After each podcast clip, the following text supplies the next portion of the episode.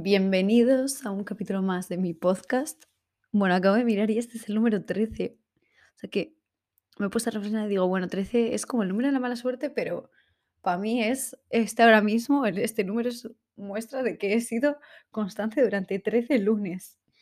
Aunque alguno, algún capítulo lo haya grabado a la madrugada, vale igual. Hoy no lo estoy grabando a la madrugada, por cierto. Que Yune me dijo, siempre los últimos capítulos estás grabándolos limando. Y yo, bueno, si es que se me acumula la vida. Exposed. Total, que este no lo estoy grabando el domingo a la noche, sino el sábado a la noche. Pero este- tengo que hacer un montón de cosas y una de estas cosas también era grabar el podcast. Y también tengo que deciros que el capítulo anterior dije que mm, iba a proponer, iba, sí, como que me había propuesto escribir todos los días porque había dejado de escribir y hasta ahora lo he cumplido, me falta escribir el de hoy, pero sí, mm, me reduje el- la cantidad que escribía y lo que no hice fue escribir lo que no había, todo lo que llevaba retrasado porque si no, nunca lo iba a hacer. Lo que haré con esos días, pues igual es cua- cuando tenga tiempo, buscar en mi calendario a ver qué hice y poner como literalmente una línea, pero para seguir llevándolo al día, ¿sabes? Pero bueno, eso por un lado. Pero bueno, lo, a lo importante, que me voy. Em, hoy voy a hablar de tener tiempo para uno mismo, tener tiempo para ti. Porque, o sea, esto viene de que yo, por ejemplo, antes, o sea, hace, mm, no sé, como un año y medio así, no, mm, no sé, no voy a hacer el cálculo ahora, ¿vale? Y mm, hace más de un año y medio, yo creo, que era como que yo estaba súper agobiada pues, por la vida, no sé, ya sabes, problemas varios. Y, mm, y era como que entre mis prioridades, era como que yo siempre he sido muy autoexigente y he tenido mucho síndrome del impostor y siempre como que nunca me he sentido suficiente, entonces siempre tengo que, como que, siempre estaba como estudiando, haciendo cosas, ¿no? Y, mm, entonces mi em, digamos que si yo hiciera hubiese hecho una escala de mis prioridades, era como que la universidad era como un porcentaje altísimo, luego estar con mi familia amigos y, mm, alguna cosa más y ya. Pero yo no estaba en la lista. O sea, yo no estaba haciendo nada para mí, por así decirlo. Aunque quedar con mis amigos también, obviamente, me suma y estar con mi familia también, pero algo yo sola o algo que lo haga porque me guste y no, pues, porque, mm, sea parte de la universidad. No sé si me explico. Y luego, pues, hace un año y medio, así, era como que ya me di cuenta de esto, dije: "Hostia, que yo también soy como yo soy mi compañía al final, cada uno somos nuestra compañía". Entonces, pues, estaría bien que me molestara por cuidarla, que hiciera el trabajo de de cuidarla y, y no sé, que no que esté evitando un poco estar yo conmigo misma, como ya estaba hablando de esto en el capítulo pasado. Entonces, bueno, en mi lista de prioridades, pues eso, estaba la universidad sobre todo, pero yo no estaba. Y, mm, empecé a trabajar eso muchísimo, sigo trabajándolo y antes de venir de Erasmus, vale, voy a hablar antes de venir de Erasmus, sí que puedo decir que yo estaba claramente entre mis prioridades.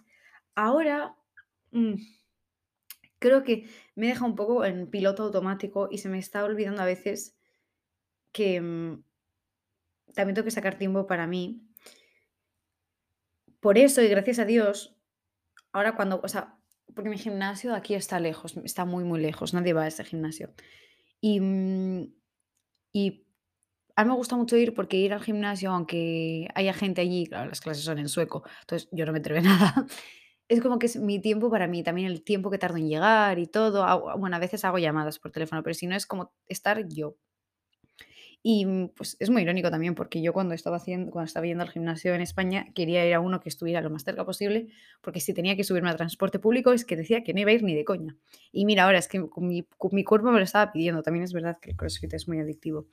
Pero bueno, entonces, eh, gracias a Dios, pues, ahora el momento de ir al gimnasio sé que es como mi momento para mí, pero sí que es verdad que siento que me he puesto un poco en modo piloto automático y se me ha vuelto a olvidar que, no sé, que yo que hay cosas que me gusta hacer a mí que no tengo por qué estar siempre rodeada de gente, por mucho que me encante, porque aquí la gente es majísima, los planes son muy guays, pero también, pues, ya digo que, por ejemplo, yo pintaba, empecé a pintar cuando estaba en España y, al venir aquí, pues obviamente no te vas a traer todo lo de pintura, pero ¿qué pasa? Que claro, así con todo, con, con muchos hobbies que tenía, pues he dejado de hacer muchas cosas y a eso se le suma que, por ejemplo, pues ya es como que no tengo tiempo, entre comillas, ¿vale? Eso es, unas, lo que digo, pero como digo, no tengo tiempo para hacer no sé qué, no tengo tiempo para hacer no sé cuál, es como que me he muy de lado.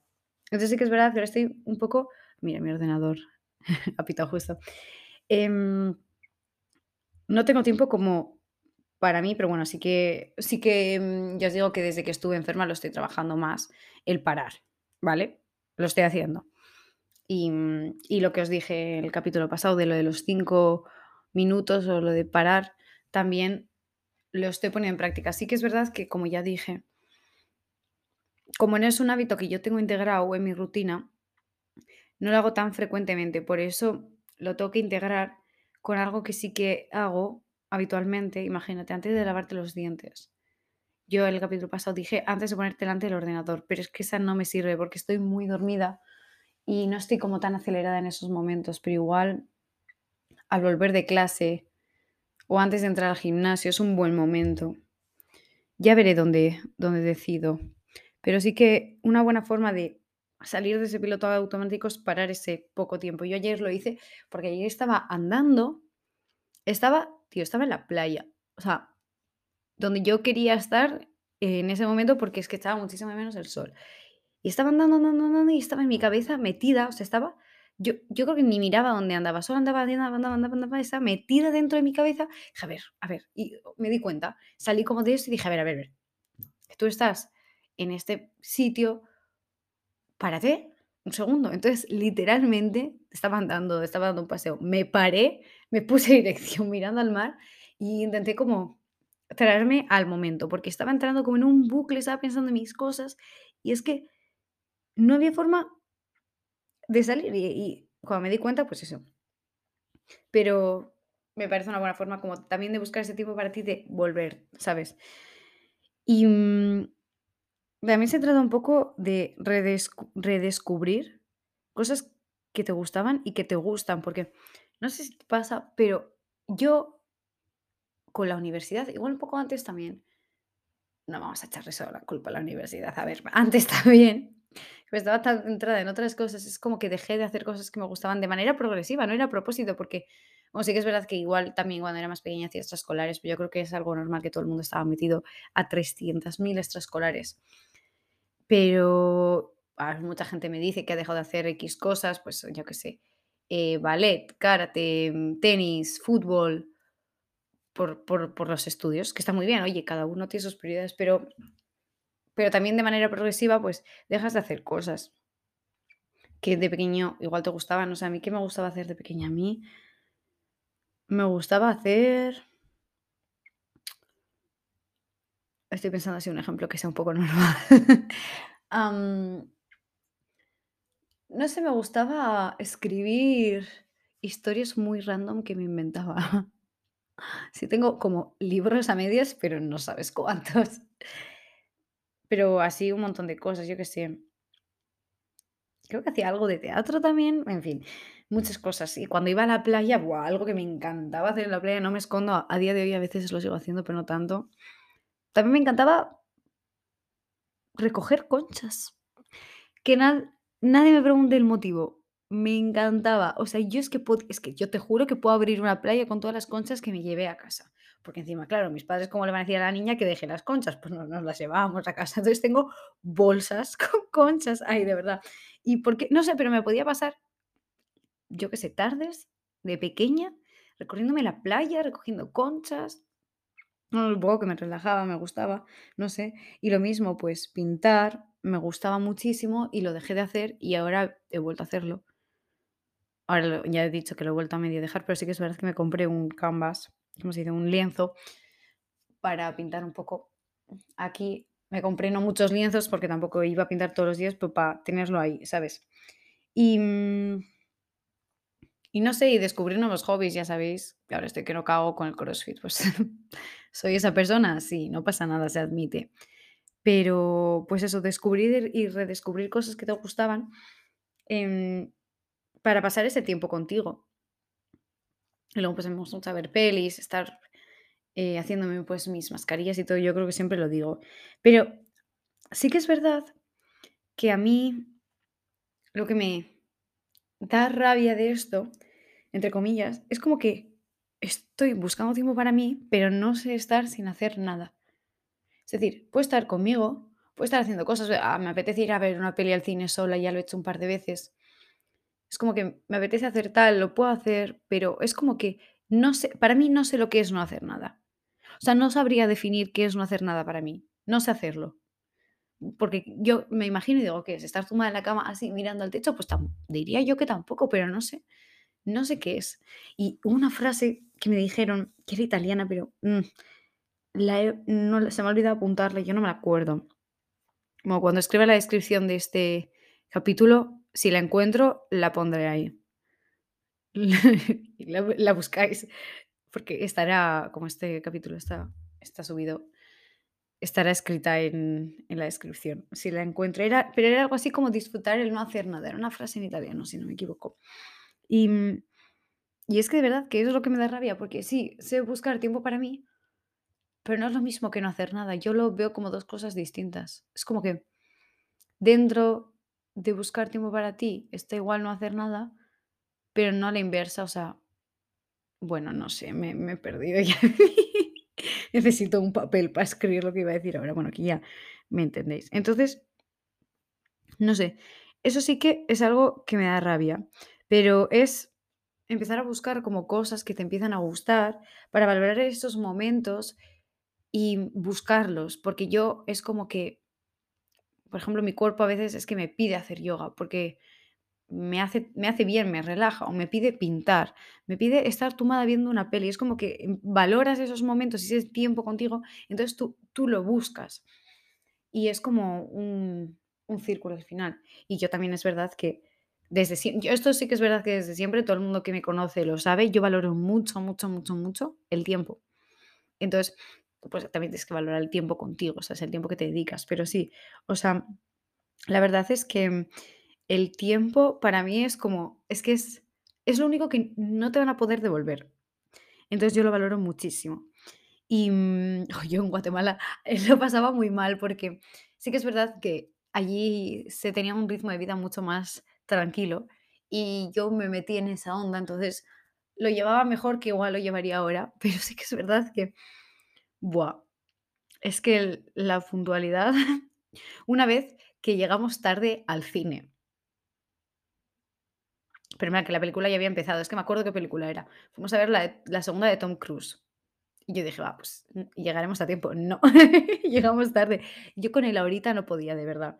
Pero ya esto es para otro capítulo, pero de verdad que, porque la ahorita era en un rango de entre hoy y dentro de 10 años tranquilamente.